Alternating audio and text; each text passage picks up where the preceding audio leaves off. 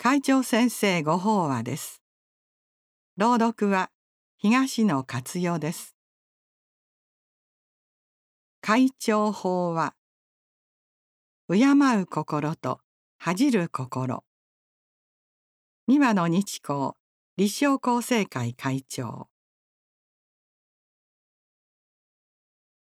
仏様からのアドバイス今月は八正道の商業について考えてみましょう。商業は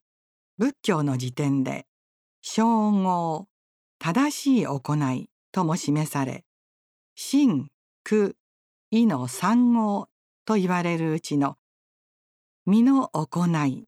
信号における正しいあり方のことです。ちなみに本誌の67月号でお伝えした少子と正語もそれぞれ三号の一つである心による行為異号と言葉による行為苦号の正しいあり方ということになります。それでは正しい身の行いとはどういうことでしょうか？解説書には不殺生不中等不邪因の三つ。すなわち生き物を殺さない。盗みを働かない。よこしまな男女関係を結ばないことが正しい身の行いとあります。ホック行にすべてのものは暴力に怯えすべてのものは死を恐れる。己が身を引き比べて殺してはならぬ。殺さしめてはならぬ。中村はじめ役岩波文庫とあるように自分が殺されたり何かを盗まれたり道ならぬ関係で苦しむ立場になることを思うと人様に対して決してそのようなことはできません。釈尊は私たちがこの世で味わう苦から解放される道を悟られた方ですが何が苦悩の原因となるのかを見極められた上でこれらを示されたのでしょう。その意味では戒めというよりも私たちが日々を明るく楽しく生きるための助言と受け止める方が自然に思えます。このことを忘れなければ家庭も社会も平和で楽に生きられますよという釈尊からの温かなアドバイスということです。商業が当たり前に生き物を殺さない盗みを働かないよこしまな男女関係を結ばないことが正しい身の行い。確かにそれは正しいに違いなく殺生や盗みは法律に触れる対象でもあります。それでもしてはならないという禁止事項が正しい行いと言われると心理的に商業のハードルが高く感じられます。そうであれば戒律を守らなければならないと意識する以前にいつでも自然に苦悩しないで済むような行い商業をせずにはいられないようになればいいのです。そこでキーワードになるのは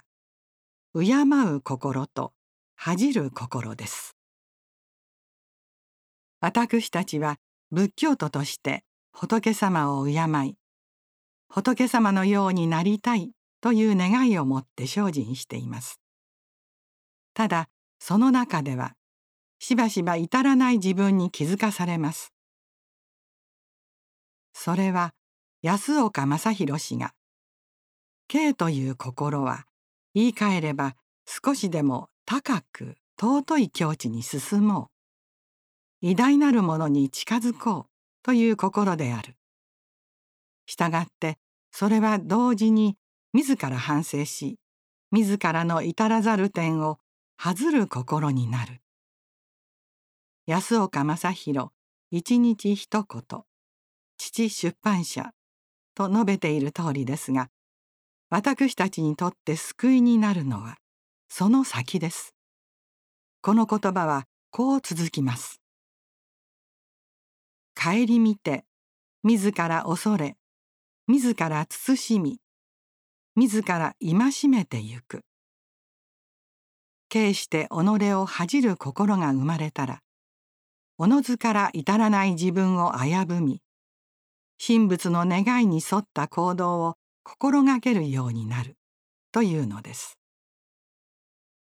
これは仏とその教えに帰依すれば商業が当たり前の人間になれると受け止めることができます。また敬う心と恥じる心は進歩向上を求める人間の本能に通じるとも言われます。するとつい我を忘れて道を踏み外しそうになる私たちを本来の人間らしい生き方に立ち戻らせるのもこの二つの心と言えましょう。正しい行いとは敬と恥の二つに支えられた振る舞いということができそうですがその心と行いは